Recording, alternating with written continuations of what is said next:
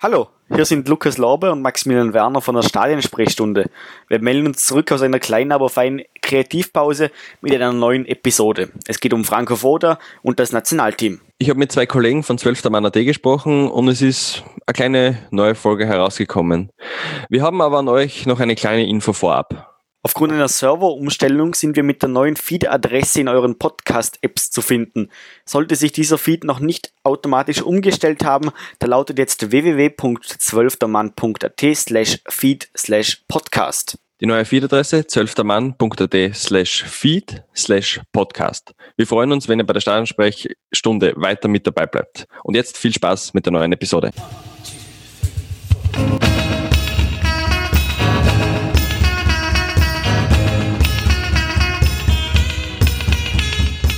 Die Stadionsprechstunde, der österreichische Fußball-Podcast über die heimische Bundesliga und die Nationalmannschaften des ÖFB.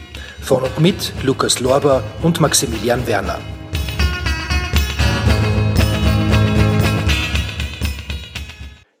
Einen wunderschönen guten Tag, liebe Zuhörerinnen, liebe Zuhörer. Wir sind wieder da. Mein Name ist Lukas Lorber, das ist die Stadionsprechstunde. Und jetzt noch einer kleinen Kreativpause in Anführungszeichen gibt es etwas Neues von uns. Und zwar heute mit zwei Gästen. Einerseits 12. Mann-Redakteur und Redaktionsleiter Tobias Kurekin. Hallo Tobi. Hallo, Servus. Und natürlich mit dem zweiten 12. Mann-Redakteur Philipp Wukoya. Hallo Philipp. Hallo, danke für die Einladung. Ja, bitte gerne. Ähm, wir sind jetzt gerade im, in der Länderspielzeit und jetzt sind noch die letzten zwei Nations League Spiele gegen Nordirland und Norwegen.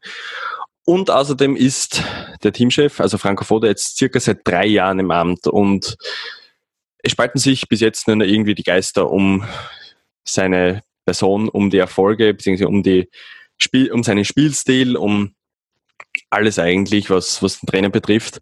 Und wir wollen uns heute, beziehungsweise wir wollen heute äh, über das reden, ob es legitim ist, ob das, ob die Kritik äh, angebracht ist.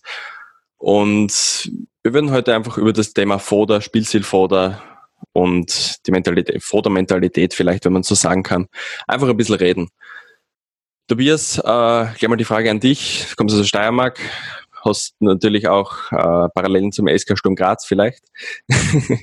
und ich habe die Frage, wie stehst du eigentlich zu, zum Foder-Spielstil? Beziehungsweise hat sich der für dich irgendwie verändert?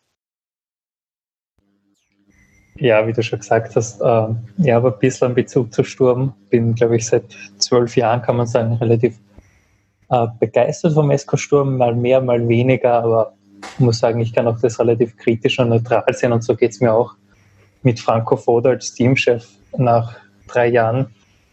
Muss man dennoch derzeit meiner Meinung nach unter dem Strich sagen, es ist eine erfolgreiche Ära. Es ist eine ähm, gute Ära, die Höhen und Tiefen hatte. Aber was den äh, Spielstil angeht, ähm, kann man davon ausgehen, dass sich Franco Foda nicht ändern wird das, wie du schon gesagt hast, das hat er lange durchgezogen, oft durchgezogen.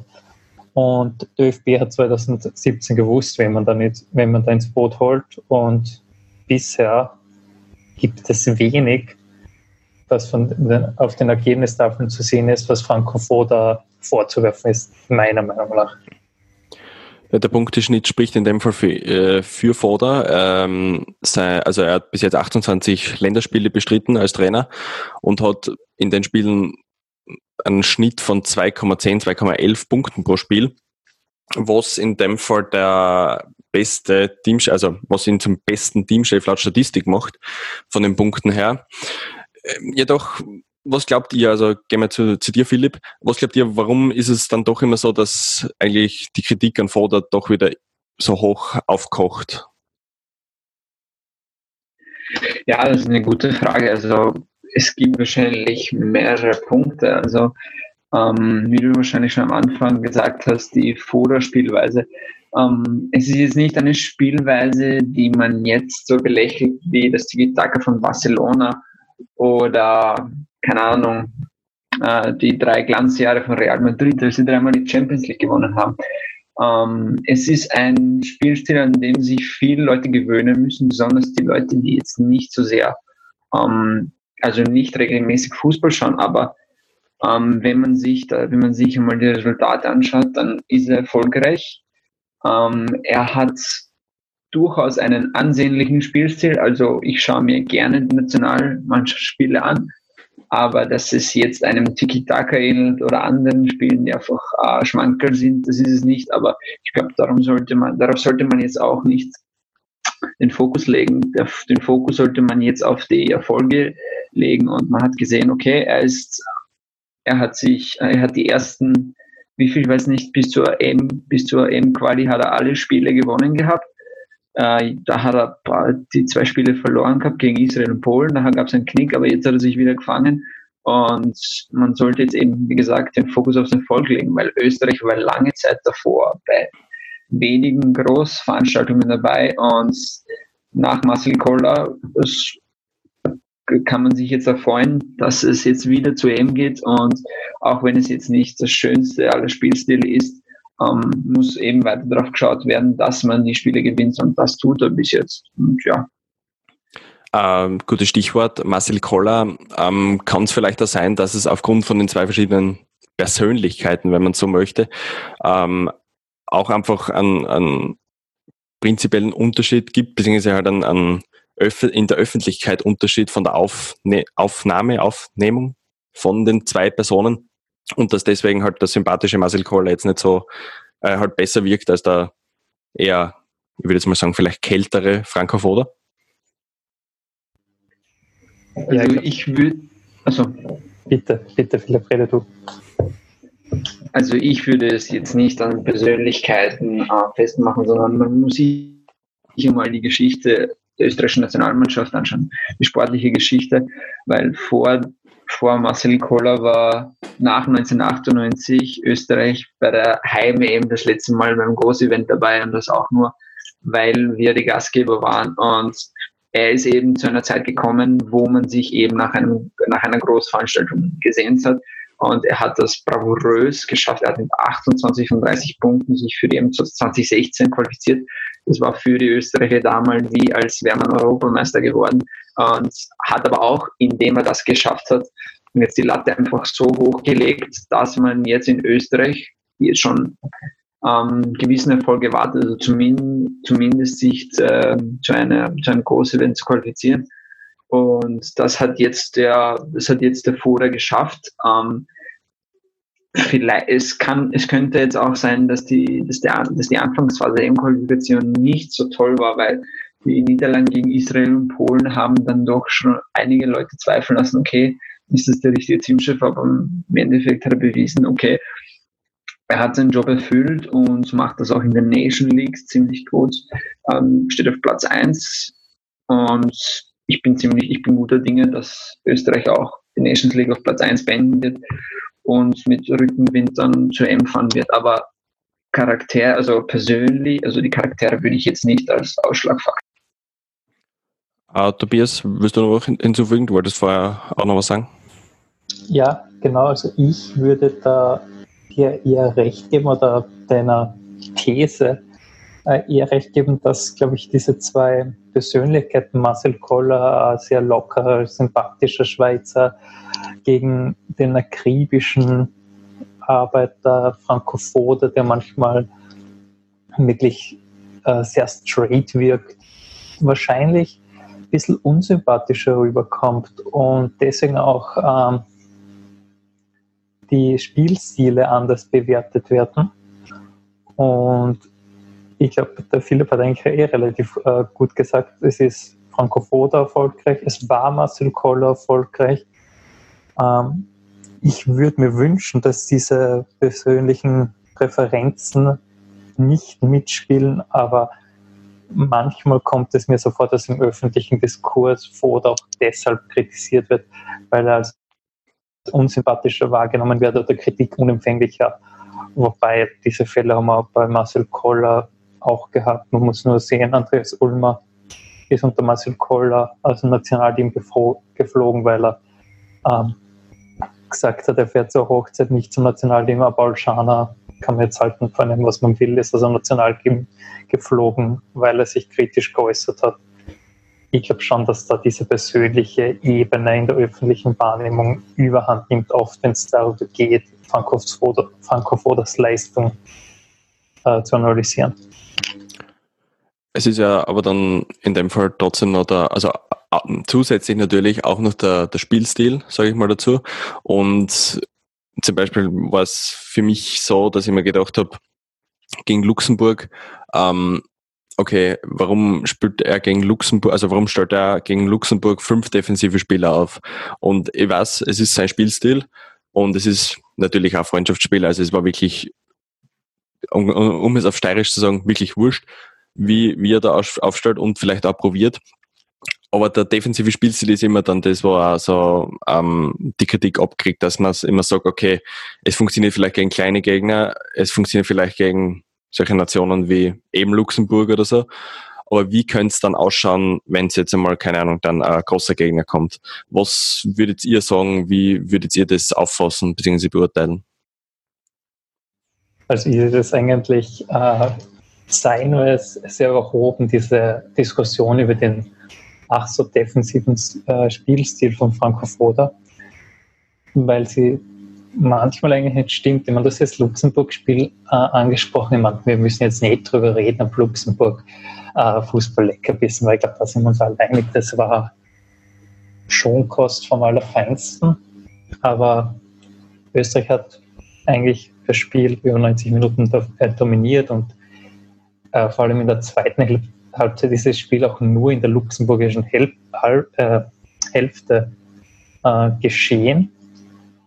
Und wenn du sagst, das wird wahrscheinlich vielleicht gegen große Gegner eher nicht reichen, oder eben natürlich, äh, ich glaube, eben gegen große Gegner würdest du vielleicht sogar eine gescheite Defensive brauchen, eine gefestigte Abwehr. Immerhin haben wir es ja auch geschafft, gegen Deutschland zu gewinnen mit dieser Taktik. Und wir haben in, in Luxemburg, glaube ich, trotzdem in einem 3-5-3, äh, in einem 3-5-2 gespielt und nicht in einer, in einer Fünferkette hinten. Das ist ja dieses typische Spiel, das auch bei Sturm oft gemacht hat, dass die Außenverteidiger das dann übernehmen. Mehr, genau, eher mehr, mehr im Mittelfeld agieren. Und das haben wir jetzt auch relativ gut in Luxemburg gesehen. Äh, Trimmer hat die ganze Zeit eigentlich offensiv mitgewirkt und war nicht defensiv beschäftigt. Stefan Leiner ist auch schon viel offensiver geworden als, ich meine, nicht im Vergleich zu Gladbach, aber Stefan Leiner spielt auch im Team relativ, äh, diese läuft die Kilometer ab, oder an die Ulmer. Philipp, äh, willst du da was noch hinzufügen? Mm, also, also ich habe auch vorhin, als der Tobi ähm, eben Deutschland gesprochen hat, habe ich genauso an das Spiel gedacht. Nun muss man dazu sagen, zu dem Spiel, ähm, das war ein Spiel, in der, in der wir Deutschland an, in der wahrscheinlich ungünstigsten Zeit, also von der deutschen Sicht aus, ähm, getroffen haben. Also sie waren nicht so gut, sie haben viel rotiert. Also das Spiel würde ich jetzt nicht als Beweis dafür hernehmen, dass wir mit dieser Formation gut abschneiden können, denn es war noch immerhin ein um, Testspiel. Aber die, die 3-5-2 oder 5-2-3 Taktik ist meiner Meinung nach ein gut Tendenz, also im Grunde genommen ist es ein gutes Mittel, um eben gegen ähm, ähm, spielstarke, dominierende Mannschaften, wie zum Beispiel Spanien, Deutschland oder so, erfolgreich abzuschneiden. Nur ähm, was mir jetzt, also ich habe leider seit, also im, von den Spiel, bei den Pflichtspielen her gab es noch keinen Gegner, ähm, bei dem ich sagen würde, das ist jetzt eine Top 5, eine Top 7 Mannschaft in Europa. Also wir können jetzt ein bisschen auch nur theorisieren darüber.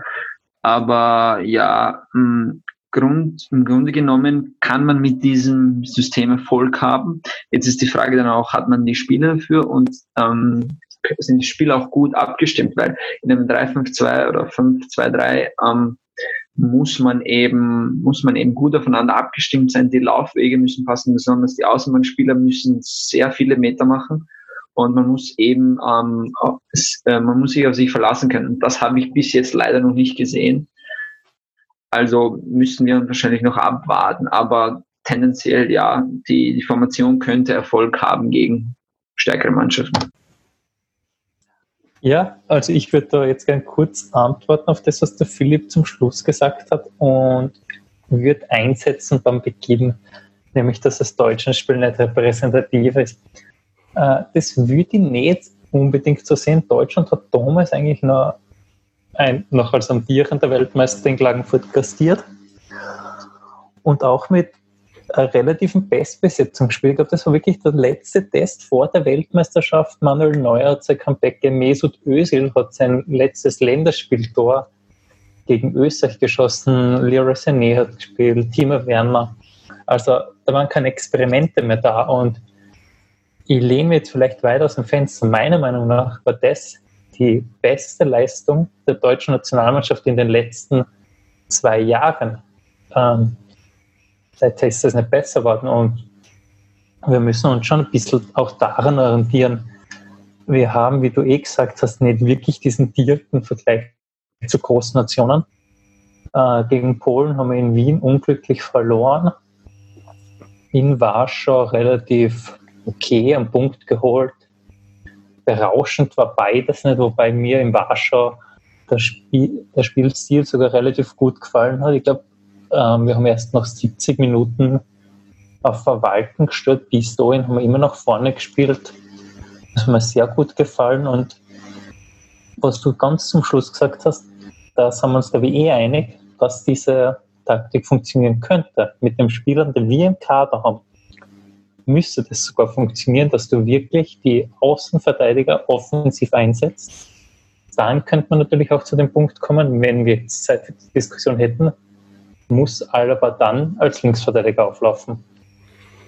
Das ist wahrscheinlich eine eigene Folge, genau, das, das, der, also das Thema mit Alaba und Linksverteidiger. Ähm, jetzt stellt sich natürlich die Frage, äh, ja, es kann mit den Spielern vielleicht funktionieren. Jedoch stellt sich dann auch wieder die Frage, könnte mehr funktionieren.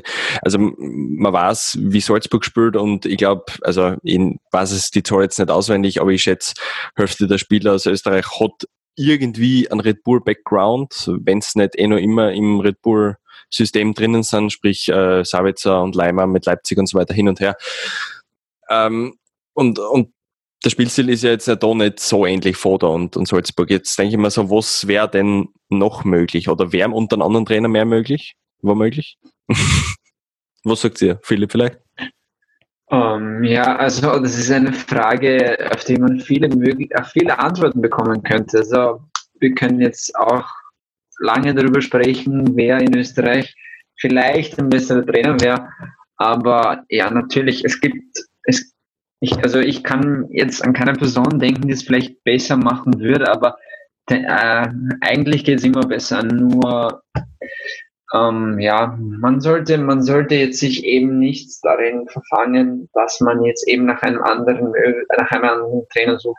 Man sollte jetzt also als Fan und als Redakteur darauf hoffen, dass sich eben, dass sich vielleicht das Team, das Team noch näher zusammenrückt und noch mehr die taktischen Anweisungen des Trainers verinnerlichen, um eben besser zu spielen. Aber von meiner, von meinem Standpunkt aus her ist noch einiges aus diesen Spielern rauszukitzeln, weil ich habe so das Gefühl gehabt, äh, dass wir nach der Qualifikation ähm, das ein bisschen zu sehr gefeiert haben. Also man, man soll mich jetzt nicht falsch verstehen. Das ist keine Selbstverständlichkeit, dass sich Österreich nach den ersten zwei Spielen jetzt wieder erneut qualifiziert hat. Das ist ein Erfolg, den es zu würdigen gilt. Das mache ich auch nur.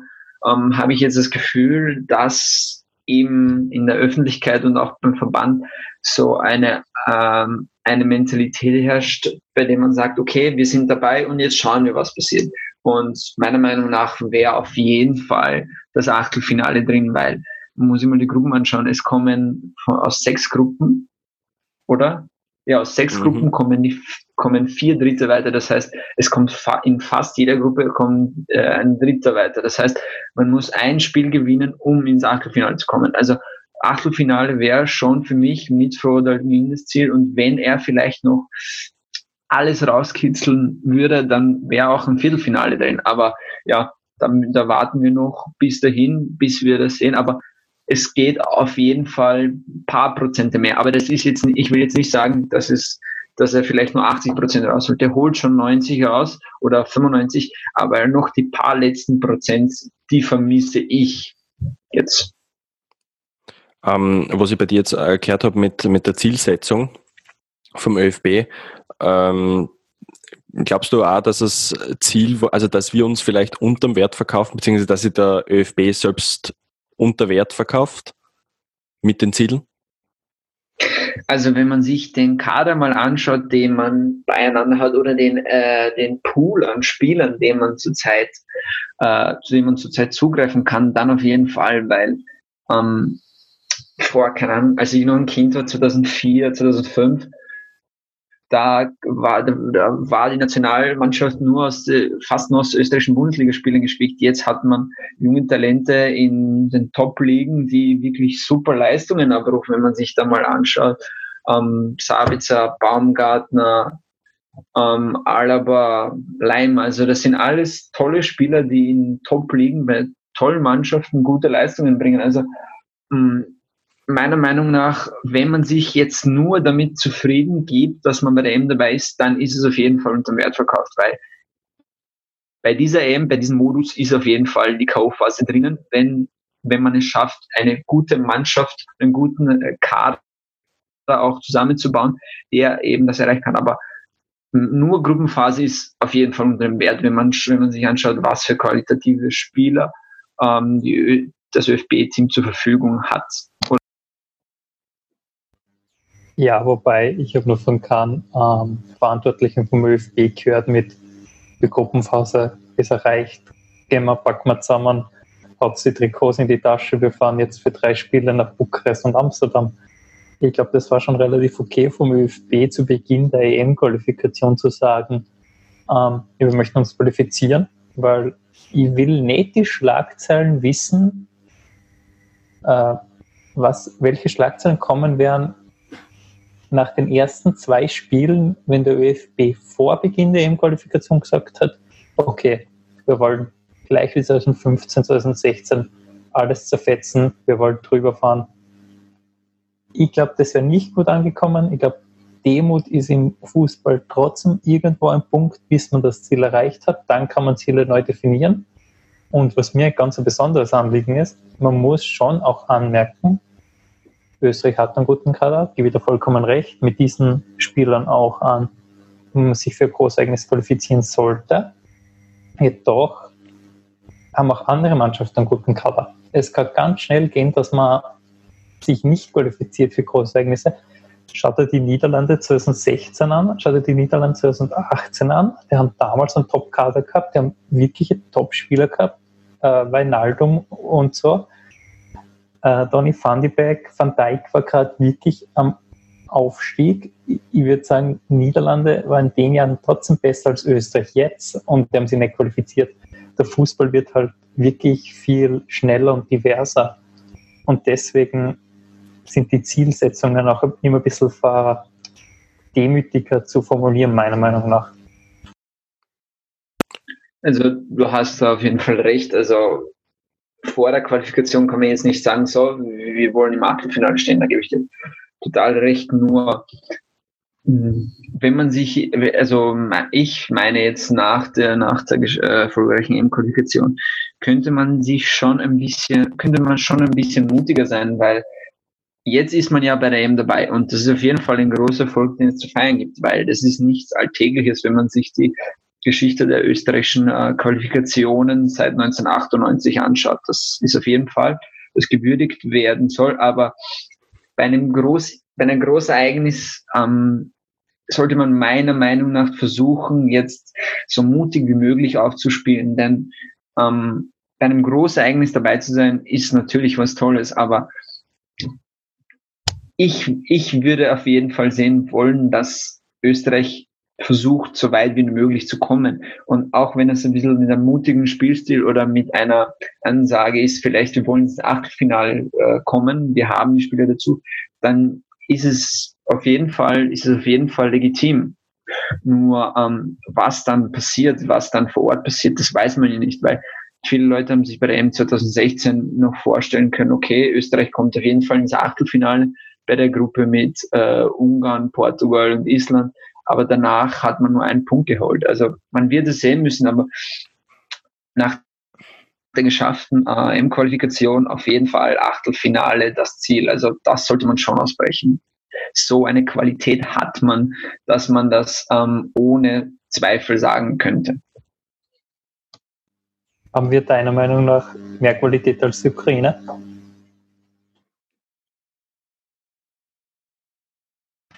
Äh, ja, ist eine gute Frage. Ähm, ich kenne die ukrainische Mannschaft nicht so sehr, aber ich würde sie vielleicht um ein paar um, Finger, um ein paar Fingerbreite vorne sehen, also ganz knapp vorne. Aber ja, man, man darf jetzt aber auch nicht den Fehler machen, dass man nur an der Qualität ausmacht.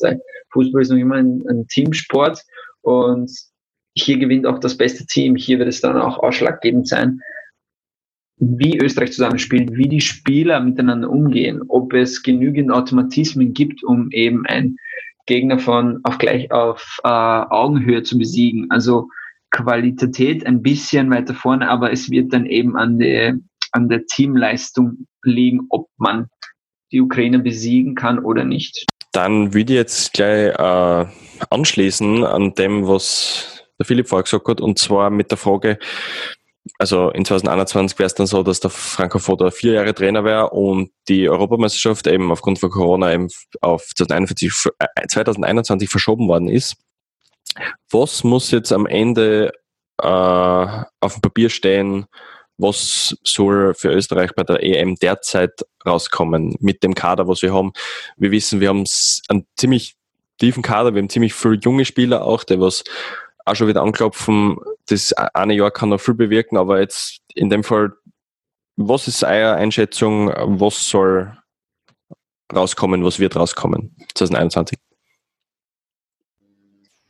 Ja, also wie der Philipp angesprochen hat, der Kader ist breit, der Kader ist qualitativ hochwertig wie seit Jahren nicht mehr ich würde mich dennoch hüten, davon zu sprechen, es ist eine Achtelfinale Pflicht. Natürlich wünsche ich es mir, natürlich ich traue es auch den ÖFB zu.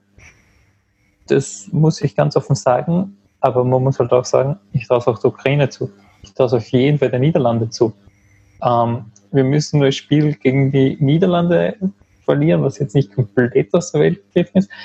Wir können gegen die Ukraine, muss man ähm, auch nicht unbedingt punkten, kann es in schlechten Tagen auch blöd laufen. Ich gebe ihm Philipp prinzipiell recht. Der Kart ist qualitativ hochwertig genug, um eine Endrunde in der Co-Phase zu erreichen. Und auch der Spielstil, das haben wir jetzt ein bisschen vom Vorder abgekommen, glaube ich, ist sogar für die gruppe der bessere, als wir unter Koller 2016 gehabt haben, für die Qualifikationsgruppe. Wieso glaubst ich, du das? Ähm, weil ein defensiver äh, Spielstil mit der Doppelsechs die Räume, vor allem für die Niederlande, die spielerisch relativ stark und schnell spielen, äh, sehr verringert. Und das sehr, sehr wichtig ist, eben diese ähm, Räume klein zu machen, die nicht ins Kombinieren kommen zu lassen. Äh, die Ukraine hat jetzt auch nicht unbedingt die schnellsten Spieler. Das heißt, da müssen wir mit ähm, Zweikampfstärke dagegen auftreten. Da ist Martin Hintecker, Stefan Leiner top und gegen Nordmazedonien haben wir zweimal in der EM-Quali gesehen, das funktioniert. Da haben wir die Spieler, da haben wir die perfekte Mischung. Das muss reichen. Ich würde dennoch sagen, der Fußball ist so eng geworden auf jedem Niveau, dass es für keine Mannschaft mehr Garantie gibt, eine Gruppenphase hundertprozentig zu überstehen. Als Beispiel kann man abschließend natürlich auch noch Deutschland 2018 bemühen. Mhm. Uh, Philipp, was ist dein Take dazu? Ähm, ja, also ähm, was ich sagen würde, also ich, ich denke gerade eine Phrase, die ich bei einer Netflix-Serie zu, äh, zu College-Football-Spielern gesehen haben, die sich eben in den College beweisen wollen. Die haben eben damals gesagt, oh, why not us? Übersetzt, warum nicht wir? Und damit meine ich, warum sind jetzt, warum ist jetzt nicht das ÖFB-Team eben das Team, das es schafft, wirklich erfolgreichen Fußball zu spielen, erfolgreicher als die anderen? Ähm, einerseits muss man jetzt ähm, mit den Füßen auf dem Boden bleiben und sagen, okay, wir haben noch immer eine starke Gruppe. Die Qualifikation war jetzt nicht perfekt, aber trotzdem, ähm, man hat jetzt noch mehrere Monate Zeit, sich auf dieses Ereignis vorzubereiten. Und mit diesem Kader meiner, würde ich meiner Meinung nach sagen, dass das Achtelfinale schon das Ziel sein muss, weil ähm, was sollen wir, was soll sich das österreichische Team dann in der Zukunft nochmal vornehmen, wenn wir jetzt die Gruppenphase schon, also wenn wir dabei sind und jetzt nur das Dabeisein schon als Ziel auslegen, weil dann gibt es per se keinen Motivationsgrund, um eben für Furore zu sorgen. Also ich will jetzt nicht äh, jemanden dazu animieren, dass man denken soll, dass Österreich jetzt äh, ins Halbfinale oder ins Finale kommt. Man soll eben mutig sein und mit diesem Kader mutig in die EM reingehen. Und wenn man das macht und Franco die Mannschaft gut vorbereitet und gut aufeinander einstellt, dann ist das Achtelfinale auf jeden Fall drin. Und das würde ich sagen. Natürlich muss man sich genau die Gegner anschauen und eben äh, studieren, was möglich ist, in welchem System. Ähm, aber mein Ansatz ist mutig in die EM, mutig ins Achtelfinale und danach noch schauen, ob es vielleicht mit einer Glanzleistung über ein Elfmeterschießen noch vielleicht ein Viertelfinale geht. Äh, ja, das ist mein Leistung, aber ja. Mutig in die neue Zeiten. mutig in neue Zeiten. Ja, in dem Fall äh, spannend. Auf jeden Fall sehr spannendes Gespräch. Vielen Dank fürs Dabeisein, Tobias. Vielen Dank fürs Dabeisein, Philipp. Vielen Dank für die Einladung. Dankeschön, hat mir sehr Spaß gemacht. Ja, mir auch. Vielen Dank. Äh, ja, in dem Fall warten wir die nächsten Länderspiele ab, gewinnen vielleicht die Nations League oder vielleicht auch nicht, schauen wir halt. In diesem Fall äh, bedanke, ich mich, bedanke ich mich auch bei euch Zuhör, äh, fürs Zuhören. Ähm, wir hören uns wieder. Entschuldigt die Pause. Und wie, ich wünsche euch noch einen schönen Tag. Bleibt gesund. Passt auf. Ciao.